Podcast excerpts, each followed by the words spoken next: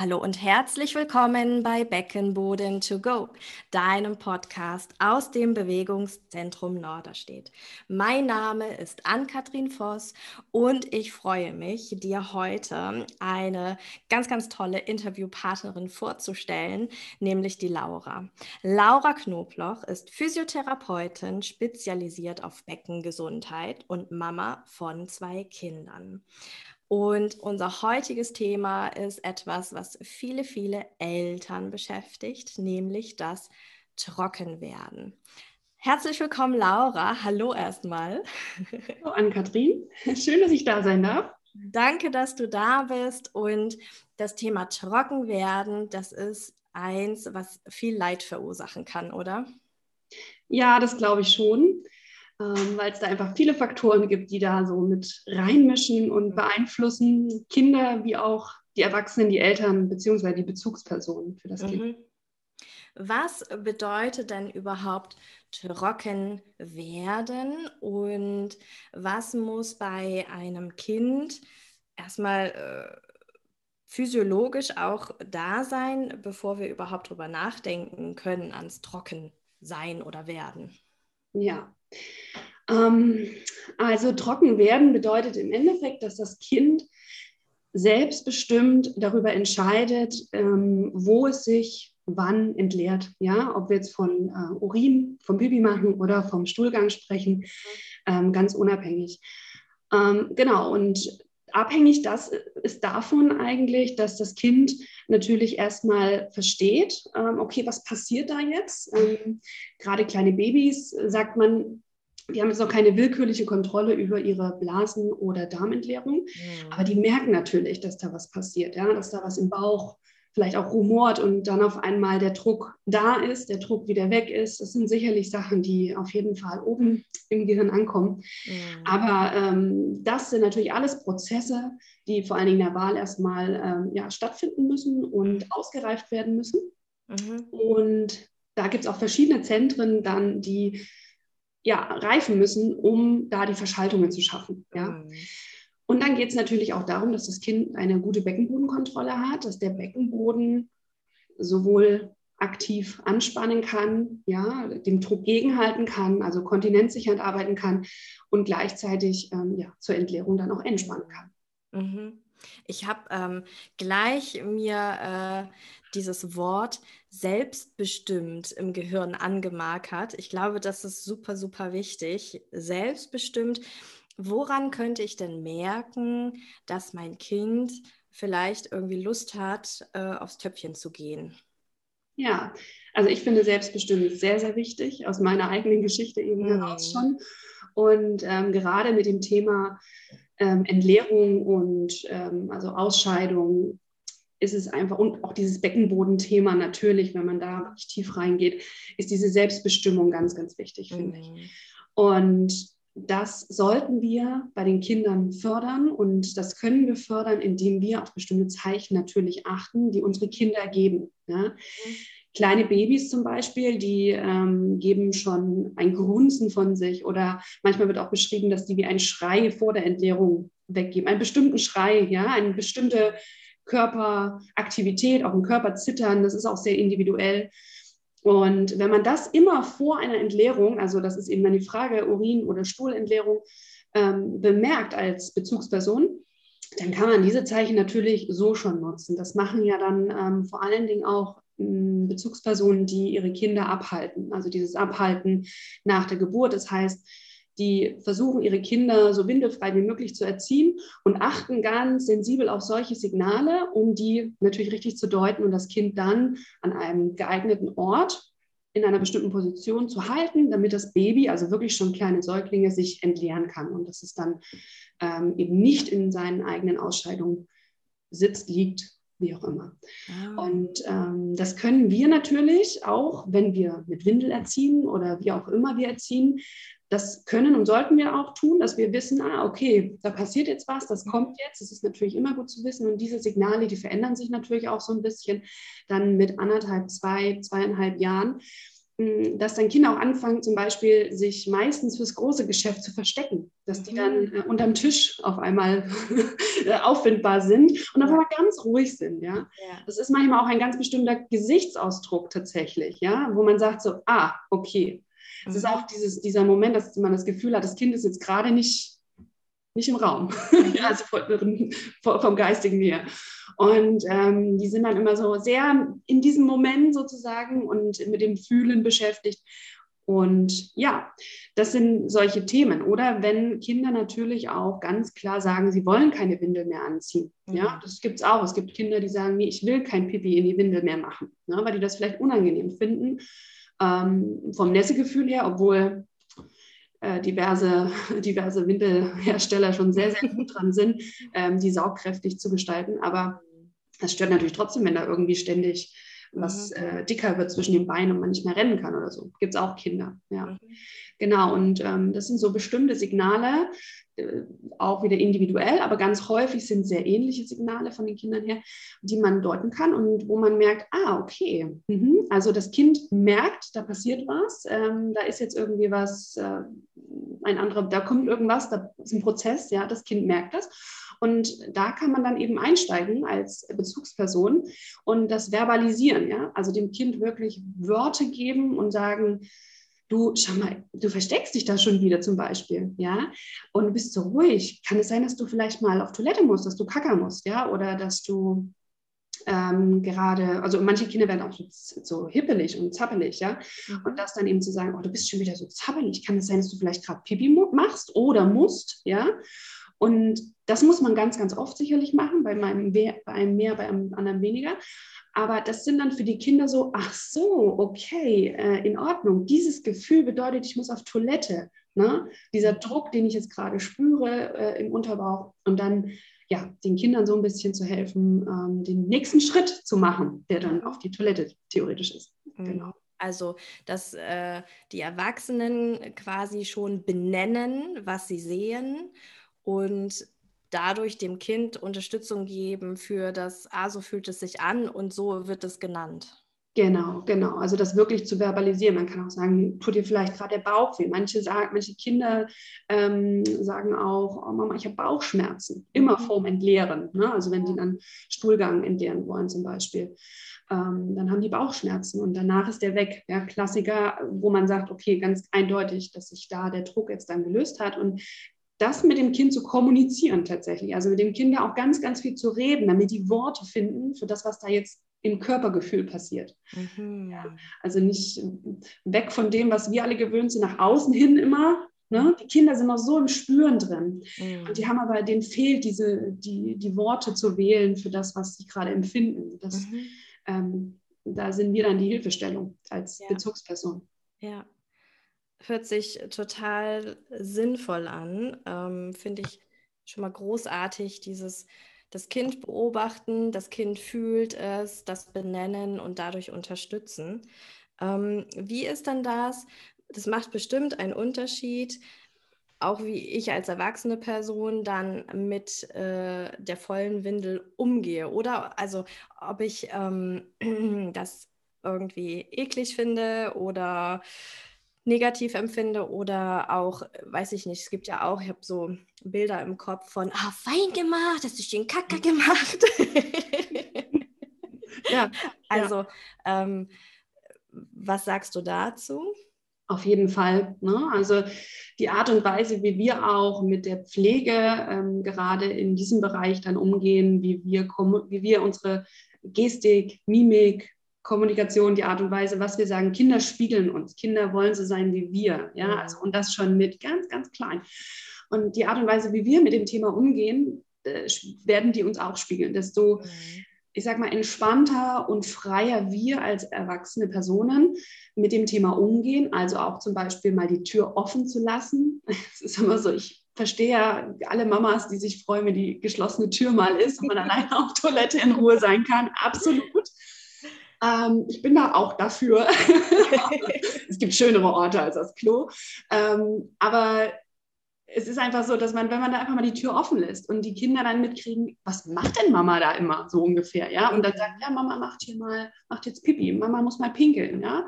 Mama muss ähm, die Blase leer machen, ja? Oder Mama muss mal Kacker machen, ja. Man kann da ganz oder kacken, ja. Also da find, bin ich auch immer der Meinung, man muss das auch immer ganz äh, mit äh, Worten wählen, die konkret sind, ja. Wir müssen nichts verschönigen, wir machen alle keine Blütenblätter und ich finde, das dürfen auch Kinder wissen und dass das vielleicht auch riecht, das dürfen die auch wissen und dass das vielleicht dann manchmal so ist, so, oh, okay, ne? weil das ist ja auch so, das ist ja auch, um nochmal die Signale zu aufzunehmen, ähm, wenn ähm, Babys ganz viel auf einmal pupsen oder Kinder allgemein, ja, dann ist es ja auch meistens schon so ein Anzeichen dafür, dass da was ähm, sich ja, äh, nach unten die Bahn frei macht. Und, und dann äh, kann man das eben auch sagen. Ne? Oh, guck mal, das, du hast schon wieder ganz schön viel gepupst. Ne? Das kann doch das sein, dass du vielleicht mal groß auf Toilette musst oder so. Mhm. Genau, und eben da auch diese Scham zu sagen, okay, das ist die Toilette, das ist ein ganz normaler Ort, da kann man, da soll man ja entspannen in dem Moment. Mhm. Ähm, genauso, wenn man da mal ganz kurz, wenn ich das anspreche, äh, Menstruation, ja, Frauenprodukte, die da vielleicht auch mal rumliegen, ist für mich genauso klar, dass meine Kinder damit aufwachsen und wissen, dass ich die benutze mhm. in bestimmten Zeiten. Ne? Ähm, die müssen natürlich nicht das komplette Programm dann gleich erfahren, aber ne, das ist einfach der Umgang damit, ja. Ja. Und genau. Und auch mit der, ähm, mit der Sache mit dem auf Toilette gehen einfach. Mhm. Ja. Also da äh, tatsächlich ist dann ja eine große Vorbildfunktion ähm, mhm. als Bezugsperson und das hattest du vorhin äh, kurz schon angerissen, je nachdem, wie wir als Erwachsene ähm, die Sauberkeitserziehung, ich weiß gar nicht, ob man, ob man das so noch sagen kann, oder das Trockenwerden ähm, erlebt haben. Ähm, so wie wir es gelernt haben, geben wir das vielleicht auch unbewusst dann ja an die Kinder weiter und dass im ersten Moment, wenn ich das Gefühl habe, mit meinem Kind stimmt vielleicht irgendwas nicht, dass ich erstmal mich hinterfrage als Vorbild. Ähm, okay, was lernt es denn überhaupt gerade bei mir? Macht es Sinn? Ja, absolut, genau. Also ähm, das, diese, diese Art heranzugehen, okay, was hab, wie habe ich das gelernt und ähm, unter welchen Bedingungen habe ich das gelernt? Hm, früher mussten Kinder schon sehr, sehr viel trocken, also sehr viel früher trocken sein mhm. als heutzutage, denn heutzutage ist es kein Problem, wenn Kinder mit der Windel in die Krippe kommen oder noch im Kindergarten, also dann ab drei, immer noch äh, eine Windel tragen oder eben noch nicht ganz klarkommen damit. Mhm. Das ist absolut in Ordnung, denn das hat sich ja alles ein bisschen sehr gewandelt seit ein paar Jahren und wir wissen jetzt, dass das nicht sein muss, dass ein Kind mit drei Jahren einfach noch nicht tr komplett trocken sein kann. Das geht mhm. einfach rein von der Reifung, die es braucht und ähm, den Prozessen, die es braucht. Ähm, geht das nicht. Oder muss es nicht sein, sagen wir es mal so. Es gibt natürlich auch Kinder, die mit drei trocken sind und das rigoros funktioniert, ja. Ähm, das ist absolut fein, aber wir müssen uns nicht äh, da mit denen vergleichen und sagen so, oh, das klappt schon bei uns nicht, ja, wie du sagst und da diesen Druck irgendwie auf uns nehmen, um zu sagen, ja, Mensch, bei uns klappt es nicht, wir machen irgendwas falsch. Nee, ihr macht gar nichts falsch. Ihr lasst eurem Kind einfach nur die Zeit, die es braucht. Und das ist, finde ich, sehr viel, viel wichtiger, als dann mit irgendwelchen Druckmitteln oder mit alten Schemata, die man vielleicht selber so gelernt hat oder vielleicht dann eben von seinen ehemaligen Bezugspersonen herangetragen bekommt, ähm, dann die versucht durchzusetzen wo es dann häufig eben nicht um Selbstbestimmung geht oder um ähm, selber spüren geht. Ja, was, mhm. was spüre ich und was braucht mein Körper jetzt? Mhm. Ja, und wie komme ich dahin so ungefähr? Mhm. Ja.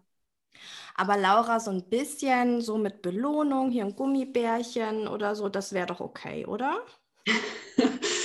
naja, Belohnung und Bestrafung, das ist auch immer, immer wieder ein Thema, ähm, denn es gibt ja diese tollen Sticker-Books, äh, die man dann, also habe ich selber gemacht bei meiner Tochter, gebe ich zu, ähm, am Anfang ich auch mit sehr viel Druck an die Sache rangehen wollte und mich dann ja eines Besseren belesen habe. Und ich habe dieses Stickerheftchen oder Gummibärchen oder so, ne? Dann immer, wenn du auf Toilette warst und es hat geklappt oder die, die ähm, Hose war trocken oder sonst irgendwas, dann kriegst du ein Gummibärchen ähm, es ist immer das, man muss, man kann das ruhig machen, ja. Also prinzipiell, mh, okay, aber es ist immer, man muss sich immer hinterfragen, was signalisiere ich meinem Kind damit? Mhm. Auch mal ganz weit gefacht, ja. Also immer, wenn du das machst, richtig machst, wenn du das machst, was ich will, ja, mhm. dann bekommst du eine Belohnung. Wenn du es mhm. nicht machst oder wenn es nicht klappt, dann bekommst du keine Belohnung, was einer Bestrafung für das mhm. Kind gleichkommt. Und was ich damit signalisiere, und da signalisiere ich ganz eindeutig, wir sind eine Leistungsgesellschaft, ja. Mhm. Nur wer das macht und dabei was ordentliches rumkommt, der wird auch belohnt mit Liebe, Zuwendung und Gummibärchen. So. Oh. Und also ich weiß nicht, wie es dir geht, Ann-Kathrin, aber ich habe da keinen Bock mehr drauf. Ja. Und äh, ich finde, wir sind auf jeden Fall an dem Standpunkt, wo wir unsere Kinder so erziehen können. Ja. Oder was heißt erziehen, so begleiten können eigentlich. Mhm. Ähm, und das eben bezogen auf das äh, Toilettenverhalten vor allen Dingen auch, dass die selber bestimmen, und ist mhm. ihre Belohnung im Endeffekt dann ihr Erfolg ist, dass es geklappt hat und sie sich darüber freuen und sich dann mit seinem Kind mitzufreuen und zu sagen, Mensch, cool, dass du es geschafft hast, klasse, mhm. absolut fein, ja. Mhm. Aber natürlich, ja, desto mehr Belohnung. Ich hatte auch äh, schon ein, zwei Mal ähm, dann die Nachfrage, dass die Kinder dann nur noch auf dem Top saßen und, auf ihr, und auf, ihr, auf, ihr, auf irgendwas gewartet haben ja. und dann das Gummibärchen sozusagen, ja, und ja. die dann nicht mehr runter sind und dann gefragt haben, Laura, was mache ich denn da? Mhm. Ja, und meistens ist es ja dann auch so, besticht man die ja sozusagen mit den Sachen, die sie ja vielleicht eh schon wenig bekommen, gerade oh. Süßigkeiten, ganz verpönt, ne? und dann sind die natürlich noch heißer darauf. Ja? Also das ist so viel Druck indirekter ja. Druck, den wir gar nicht so wahrnehmen, aber den wir ausüben. Mhm. Das ist auch Gewalt in dem Sinne, ne, ja. die wir unseren Kindern da an, anbringen. Ähm, Gewalt in Form von äh, Hierarchie und Machtverhältnissen, ja, ja, weil ich bestimme ja, wann das Kind das Gummibärchen bekommt oder Liebe oder Zuwendung, was auch immer. Mhm. Aber ja, also ich würde abraten davon und ich bin auch fest der Überzeugung, dass es sehr gut ohne geht. Oder ich habe selber die Erfahrung dann auch gemacht, nachdem ich gemerkt habe, irgendwie das funktioniert gar nicht und irgendwie mhm. finde ich es auch nicht cool, ähm, dass es auch locker ohne geht. Mhm. Ja. Du hattest jetzt angesprochen, dass in der heutigen Zeit ähm, Krippenkinder mit Windeln äh, in, die, in die Krippe gehen können, dass äh, Kindergartenkinder mit drei auch noch mit, mit Windel angenommen werden. Ich habe jetzt ähm, tatsächlich so eine äh, Mama im Hinterkopf, die irgendwie erzählte, so ähm, im Kindergarten, also das wäre schon okay, wenn das Kind immer noch mal mit Windel kommt, aber es ähm, ist ja schon ganz schön viel mehr Arbeit für die ErzieherInnen und ob sie ähm, sich nicht mal was überlegen könnte mit dem Kind. Mhm. Ähm, wie, was wäre eine gute Reaktion? Was, was könnte die, die Mama in dem Fall vielleicht antworten? Hast du da eine Idee? Das ist äh, ein, ein sehr, sehr, sehr spannendes Thema überhaupt, ähm, diese, The diese Umfeldsfrage, ja, weil Kinder natürlich auch mal äh, nicht von Mama oder Papa oder der jeweiligen Erstbezugsperson ähm, betreut werden, sprich Kindergarten oder eben Oma, Opa, wie auch immer. Mhm. Ähm, und gerade im Kindergarten äh, ist das ganz häufig, dass, äh, dass eben so gesagt wird, dass die ja eh schon wenig Zeit haben und dann noch und hm. Aber ich würde da einfach ganz klar in Kommunikation gehen. Also tatsächlich egal, wer es ist, ob das jetzt die Erzieherin ist oder die Schwiegereltern oder die eigenen Eltern, wer auch immer, mhm. ganz klar in die Kommunikation mit denen gehen und sagen, das anbringen, was uns wichtig ist. Ja, also dass wir sagen, okay, wir möchten, dass die Kinder das selber lernen mhm. und ähm, dass wir dass wir das nicht schaffen, indem wir ständig da eine Ausnahme machen, weil gerade. Kindergarten ist natürlich dann was, wo die Kinder ja regelmäßig betreut werden. Ja. Mhm. Und also ich habe bisher die Erfahrung gemacht, dass das immer dann in Ordnung war und tatsächlich ähm, viele Eltern sich mehr Gedanken gemacht haben darüber, als es dann im, am Ende war. Ne? Und ja, wichtig ist, dass man zusammen den Weg geht und dass man jemanden findet, der da auch Verständnis für hat. Und in die Erfahrung oder mit den Erzieherinnen, mit denen ich Kontakte hatte, die, die sagen das alle so, wie ich das hier sage. Ja, also wie wichtig das ist, dass die Kinder das natürlich auch selber lernen. Natürlich ist es eine Mehrarbeit für, für ähm, die Erzieherin, für uns Eltern natürlich auch. Ähm, aber am Ende kommt ein äh, selbstbewusstes Kind dabei raus, wenn wir es so wollen. Ja, also ist jetzt die Frage, was wir wollen. Und man kann natürlich ausmachen, äh, bestimmte Deals dann machen, dass man sagt, okay, dann machen wir es im Kindergarten so und so. Aber ich finde es immer schöner, wenn die Kinder wirklich ähm, kontinuierlich auch keine Windel tragen, weil sich das natürlich wenn sie jetzt windelerzogen sind, davon ausgegangen, was die meisten ja sind, ähm, weil sie dann natürlich lernen, ähm, okay, ich trage jetzt keine Windel mehr. Und ja, im Kindergarten habe ich sie mal an. Das ist so ein bisschen verwirrend auch für die Kinder, finde ich. Ich meine, mhm. klar, die wissen dann schon, wie es wo läuft. Die sind ja nicht doof, gar nicht. Aber ähm, ich finde Klartext, okay, es gibt keine Windel mehr, das dann auch schon längere Zeit. Und dann muss man das auch auf allen Ebenen durchziehen. Und das kann manchmal sehr, sehr lange dauern auch, weil wir dürfen auch nicht vergessen, dass neben den ganzen physiologischen Reifungsprozessen, die so in unserem Körper passieren in dem Alter, da ja auch die Autonomie- und Trotzphase reinfällt. Mhm. Und viele Kinder dann häufig auch so sind, selbstbestimmt, nö, ich muss nicht pipi. Aber man sieht ganz eindeutig an den Signalen ganz klar, oh ja, doch, du musst. Oder dann vielleicht schon die Hose nass, dass man das schon sieht. Mhm. Und dass man, das ist natürlich, da braucht man ganz viel Selbstdisziplin, ja, und dass man auch bei sich bleibt, um auch dem Kind nicht diesen Druck zu machen. Aber ich weiß doch, ja, also dieses wieder hierarchisch drüberstellen und sagen, aber ich sehe doch, dass du musst, so, oder du gehst jetzt, weil ich sehe oder sage, dass du musst. Ähm, genau, also da, wie gesagt, um darauf zurückzukommen, ganz wichtig, Kommunikation mit Partnern, mit allen im Umfeld, auch mit dem Kindergarten, das vielleicht auch vorher schon ansprechen. Ne? Also bevor es da überhaupt hingeht, da überhaupt auch mal abchecken, so ungefähr, okay, wie denken die darüber und ähm, dann versuchen, so viele eigen, möglichst gleiche Nenner zu finden, wie es geht. Mhm. Genau. Mhm. Damit das halt reibungslos und auch äh, stressfrei für Eltern wie für Kinder abläuft. Mhm. Ja, das finde ich. Ähm ganz, ganz wichtig, was du ansprichst, diese Autonomie, ne? also diese Selbstbestimmtheit und da auch nicht zu vergleichen ne, mit anderen Kindergartenkindern, mit Geschwisterkindern, mit sonst weh, aber der oder die, die kann das schon. Ähm, und da auch an der Stelle wieder so diese Frage, wer hat denn jetzt eigentlich gerade den Stress? Das ist doch dann in dem Moment die Mama, ne? Die Mama, die ja. angesprochen wird vom Kindergarten. Ähm, genau. Und diesen Stress dann auf das Kind draufpackt, du musst jetzt damit äh, ich keine äh, Gespräche mit der Erzieherin führen muss und da keine Probleme mehr habe. Ja, genau, so ist es, absolut. Mhm. Und es ist natürlich auch immer unterschiedlich für Kinder. Wir dürfen aber nicht vergessen, dass Kinder ja, gerade wenn sie auch mal fremdbetreut werden, ähm, wir ja nicht mitkriegen, was für Stresssituationen vielleicht mit diesem Thema jetzt speziell da schon waren, weil Kinder vielleicht andere Kinder mitbekommen haben, äh, oh, der geht noch, also da klappt das irgendwie noch nicht und dann vielleicht ja trotzdem irgendwelche blöden Anmerkungen machen. Und das eine Kind ist sehr sensibel und nimmt das auf und schämt sich dann dafür, mhm. entwickelt eine Scham dieses Kind muss aufgefangen werden, aber genauso natürlich auch, es gibt Kinder, die, die juckt das überhaupt nicht so. Ne? Und so, die sind einfach sehr ja, selbstbewusst, wenn man das so sagen will, und ähm, können das gut ab. Ne? Also es ist halt auch immer wichtig, wieder auf das Kind natürlich zu gucken und zu sagen, okay, was braucht mein Kind denn? Ne? Mhm. Ne? Also wie viel Unterstützung braucht mein Kind?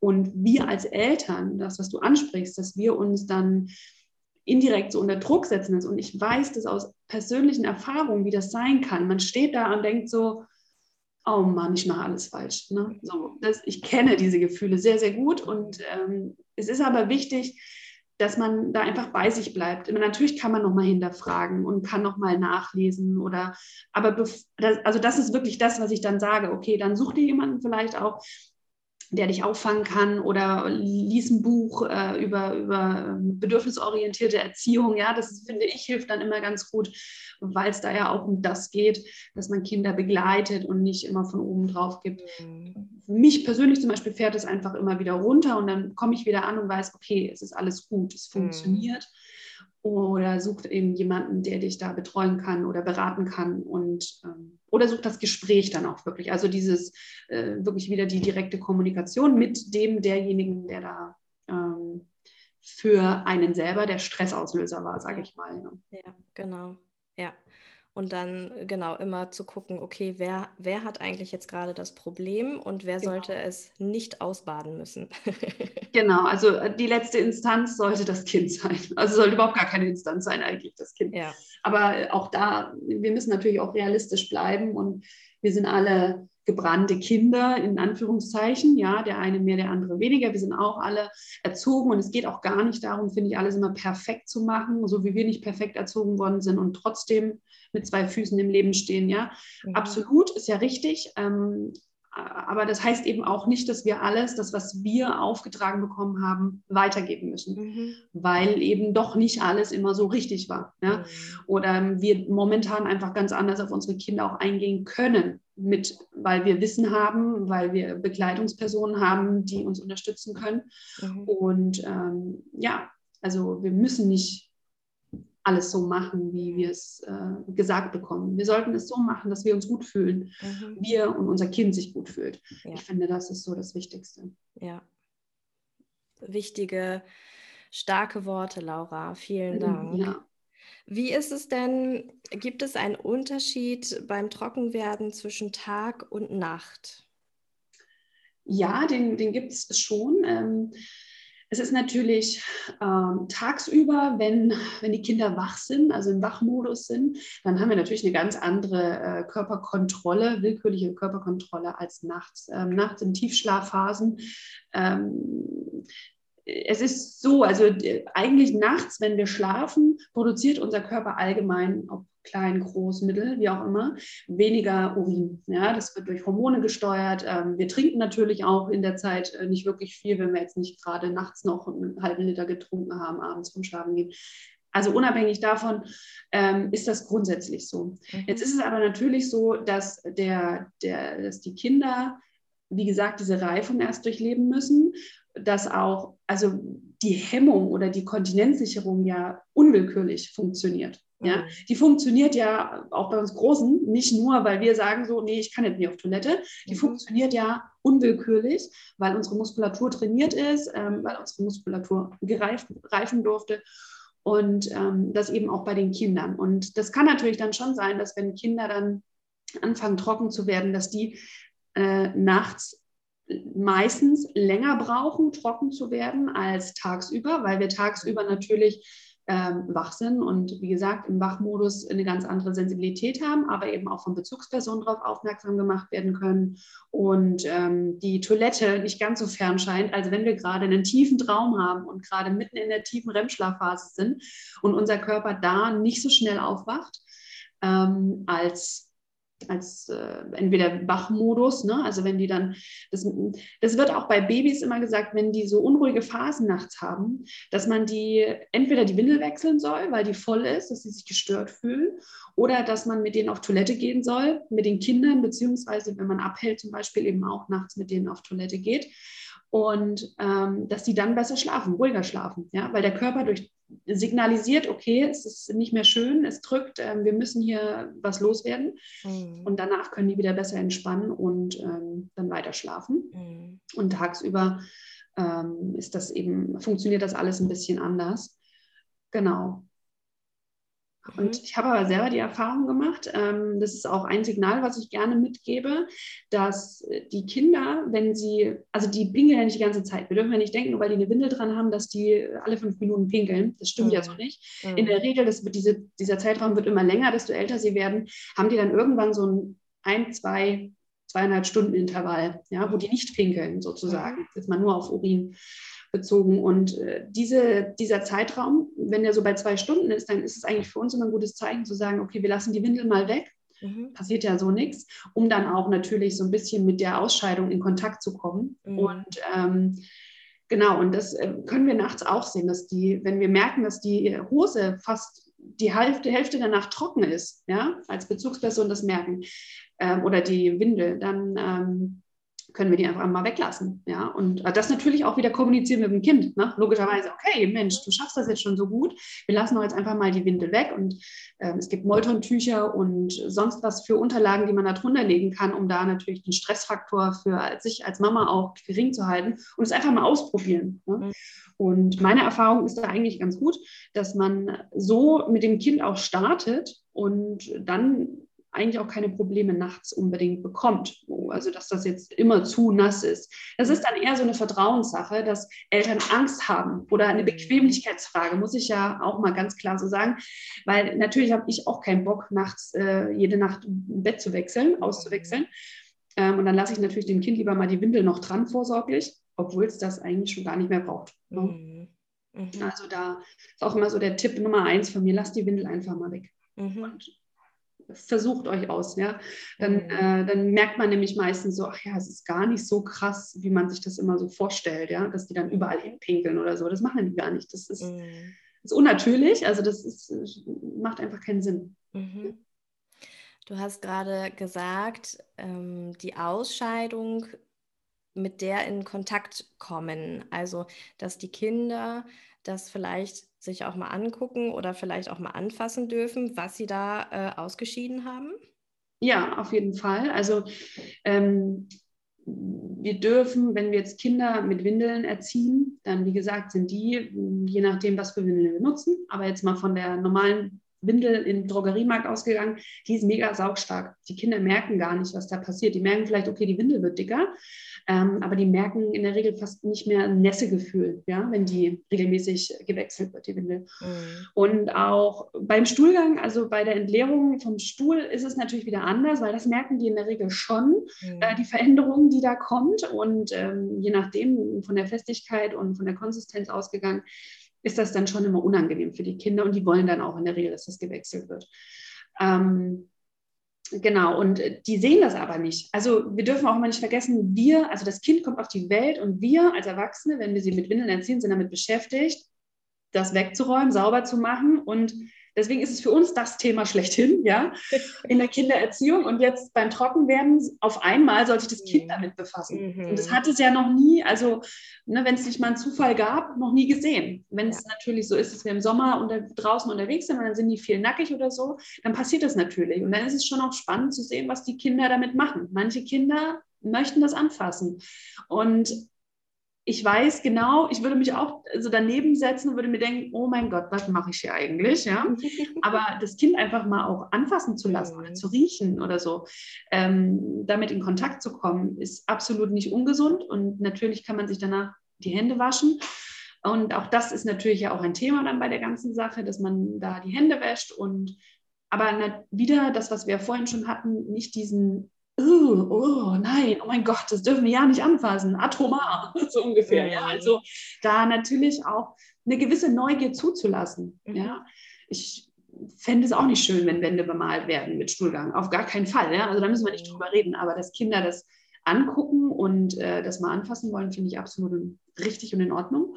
Mhm. Und ähm, auch wenn mal was daneben gegangen sind und die sind dann vielleicht schon so zweieinhalb oder drei Jahre und das ist irgendwie, dann kann man die Kinder ja auch mit einbeziehen und sagen, du, jetzt hilf mir bitte, das mit wegzumachen oder zieh mal die Hose aus und dann hol dir mal eine trockene Hose oder wir gehen dann, na, dass man die natürlich auch so mit einbezieht und auch dieser Kontakt ist wichtig, mhm. dass die eben lernen, okay, wenn das so ist, dann bedeutet das natürlich auch schon einen Aufwand, äh, das dann wieder zu bereinigen. Mhm. Nicht um das als Druckmittel zu nehmen, auf gar keinen Fall, aber wie gesagt, wir sind immer zu mit dem Thema beschäftigt. Mhm. Die Kinder lernen das dann erst, wenn sie mit Windel erzogen worden sind. Ja. Und ähm, das muss man immer im, im Hinterkopf behalten. Mhm. Ja, gerade wenn man sich irgendwie denkt, oh Mann, jetzt klappt das schon wieder nicht mehr. Mhm. Ja. Es ist alles ein Prozess. Also es ist nie, jetzt ist fertig, sondern es ist ein Prozess und mhm.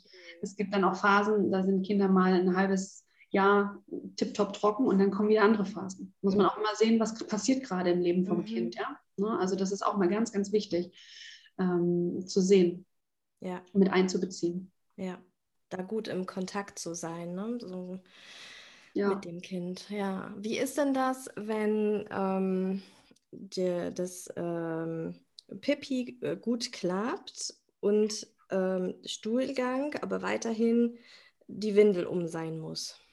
Ja, das ist ganz häufig. Ne? Das, also das höre ich zumindest ganz, ganz häufig, dass gerade für den Stuhlgang ähm, die Kinder sich nicht aufs Klo setzen wollen oder aufs Töpfchen setzen wollen.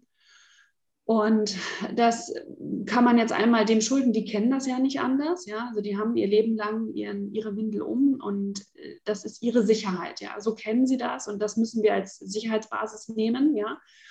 Ähm, und dann haben die natürlich manchmal, nicht alle, ähm, Angst, das ohne Windel zu machen und das einfach fallen zu lassen. Und gerade so Stuhlgang ist auch ein Prozess, der psychoemotional ganz viel mit Loslassen zu tun hat, mit Hergeben, ne? ähm, mit Entspannen, Loslassen, Öffnen. Ja?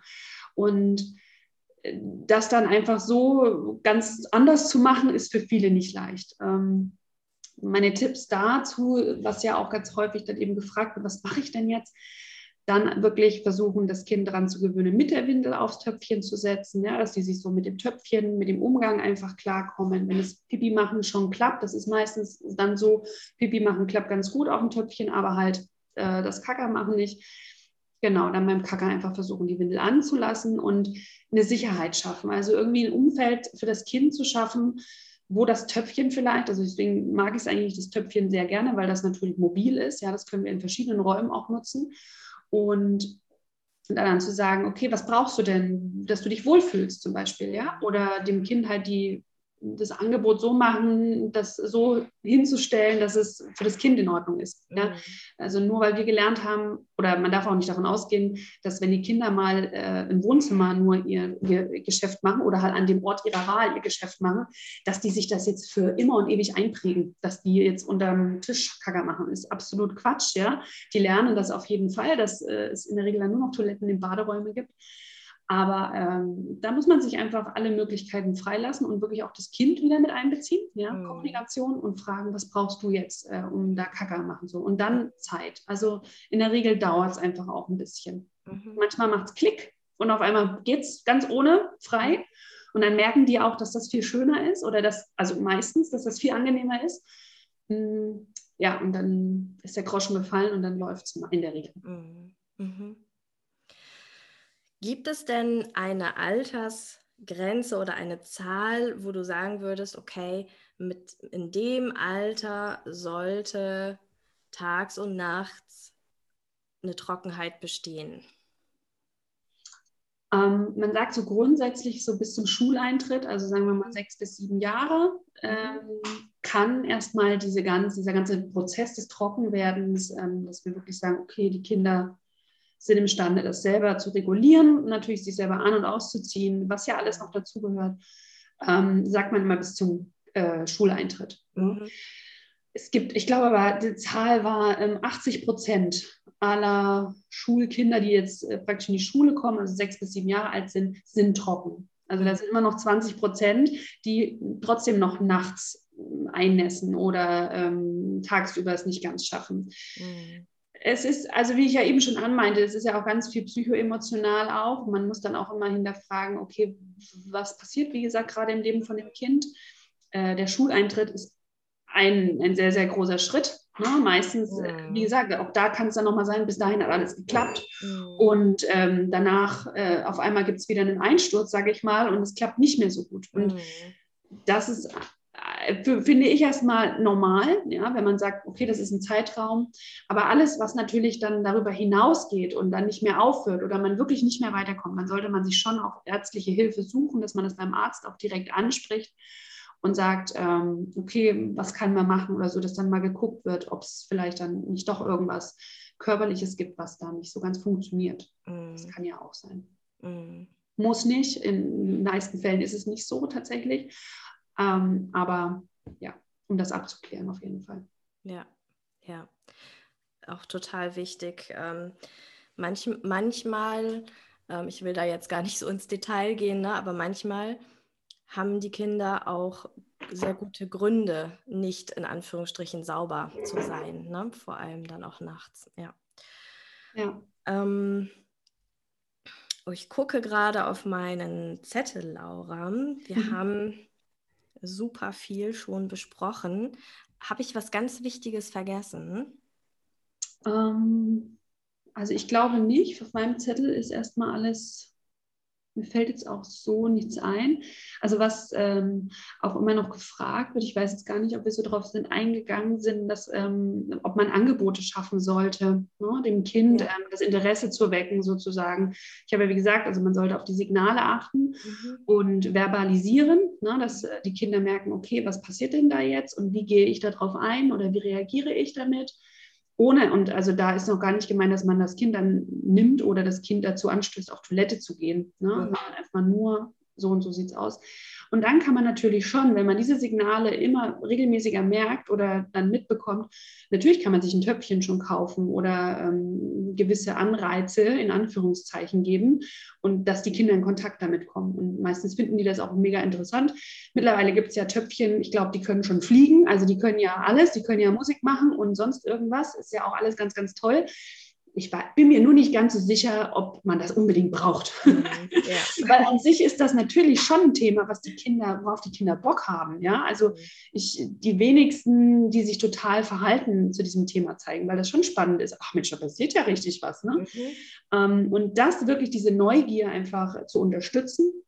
Und meistens ist es auch so, dass gerade wenn es ein größeres Kind schon gibt, äh, oder vielleicht auch der Altersunterschied zu dem größeren Kind gar nicht so groß, also nicht so weit weg ist, dass das eine Kind äh, schon da jetzt in dem Thema drin ist und die das mitkriegen, dann ist äh, da das Interesse ein ganz anderes natürlich, weil mhm. die einfach auf einer anderen Augenhöhe miteinander kommunizieren ja auch oder Interesse entwickeln. Und ähm, genau, also ich bin auf jeden Fall dafür, dass man sagt, ähm, man kann schon ein paar Sachen anschaffen, aber das sollte niemals so aussehen wie, so, das ist jetzt da und jetzt mhm. geht's los. ja, sondern das ist jetzt da und dann erkunden die Kinder das, dann schleppen die das mal in der Wohnung mit rum und stellen das überall mit hin. Ne? Und dann kann man ja auch seine Spielchen machen und kann sagen, oh, der Hund muss mal kacker, hm, dem drückt der Bauch und das natürlich dann die Verbalisierung wieder mit reinnehmen und dann das so ein bisschen spielerisch mit reinnehmen. Ja, genau, aber halt ohne Druck, so von wegen so, das Ding ist jetzt da, du bist zweieinhalb und jetzt geht's los. Ne? Mhm. Genau. Super, ja, nochmal ein guter Hinweis. Ach, weißt du, was mir noch einfällt? Ja.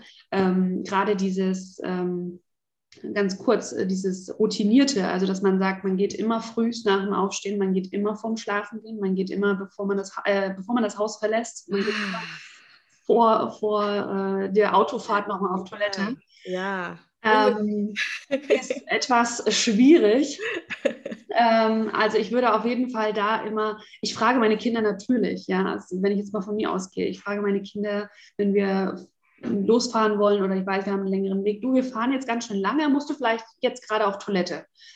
Einfach nochmal, damit die einen Check-in machen. Und dann kann man aber die Antwort abwarten und entweder sie gehen von sich aus oder sie sagen, nö, alles gut. Dann muss ich darauf vertrauen, dass das so ist. Ja, das ging natürlich auch schon mal schief, aber das, da muss man einfach die Flexibilität für sich so mit behalten. Mhm. Genau. Und da einfach nicht das Vorgeben. Ne? Du gehst jetzt, weil das man so macht. Das ja. äh, geht nämlich ganz tief und ganz, ganz lange, so wie wir beide, glaube ich, wissen, mhm. äh, mit ins Unterbewusstsein und dann trägt man das mit 50 immer noch mit sich rum. Ja. Diesen Plan. Ja, korrekt. Genau. Also das ist ein wichtiges Thema, nicht nur für die Kinder, sondern auch für die Erwachsenen, die äh, alle gerade zuhören. Bitte nicht vorsorglich auf Toilette gehen, weil es genau. jetzt gerade mal äh, raus zum Einkaufen geht oder ähm, ja, weil es jetzt die Zeit ist, sondern äh, da ja zu gucken, okay, ähm, ich kann auch mal ins Bett gehen, ohne vorher auf Toilette gewesen zu sein und schauen, was passiert. Ja, absolut. Also das, das kann man sehr viel besser machen. Mhm. Ja, ja, genau, auch super wichtiger Punkt. Fällt dir noch was ein, Laura? Jetzt gerade nicht mehr. ich könnte mir vorstellen, dass ähm, da äh, viele Anregungen, Gedankenanregungen äh, schon dabei waren. Ähm, wie könnten sich denn Menschen, die jetzt vielleicht doch noch eine Frage haben, ähm, sich an dich wenden? Wie, wie findet man dich? Ja, also mich findet man entweder ähm, über www.lauraknobloch Com. Ähm, genau, das ist meine Internetseite. Da stehen alle relevanten Informationen jetzt zu, wo man mich findet, beziehungsweise dann unter meiner Nummer, ähm, die da auch mit genannt wird, ähm, kann man mich anrufen. Man kann mir per WhatsApp schreiben. Ähm, ich bin auch bei Instagram unterwegs ähm, als Fempower Bodenstrich Yourself. Und da kann man mich natürlich auch ansprechen oder halt direkt anschreiben ähm, oder mich einfach kennenlernen, natürlich, indem man mir folgt. Genau, das sind alles äh, Wege, wie ihr mich findet. Ansonsten bin ich ähm, sesshaft in Kronach, genau, und das ist so in der Mitte der Nabel, also der Nabel von Deutschland, aber in der Mitte von Deutschland. Keine Sorge, ich sage auch immer, Hamburg ist die schönste Stadt der, von Deutschland. Ja, die ist aber auch sehr schön. Nein, wir sind mitten Wo nach der Nabel von Deutschland. Genau. so war das gar nicht gemeint, aber na gut. Und ähm, genau, also und habe hier meine kleine eigene Privatpraxis jetzt seit Januar. Mhm. Genau, und da gibt es natürlich auch Möglichkeiten, dass man ähm, das irgendwie vereinbaren kann. Ähm, ich halte aber auch äh, Vorträge. Äh, jetzt aktuell ähm, habe ich tatsächlich keinen Termin per se, aber man kann natürlich einfach mal auf meiner Internetseite gucken oder mich anschreiben, wenn man da Interesse dran hat. Äh, die meisten laufen online ab, weil das gerade das Thema ganz gut auch als Online-Vortrag mhm. funktioniert. Oder eben dann ganz individuell, wenn man wirklich Fragen hat, dann kontaktiert mich einfach und wir schauen, was am besten passt oder ob da vielleicht gerade wieder ein Termin ist, ähm, den ich da teilen kann. Ja, super.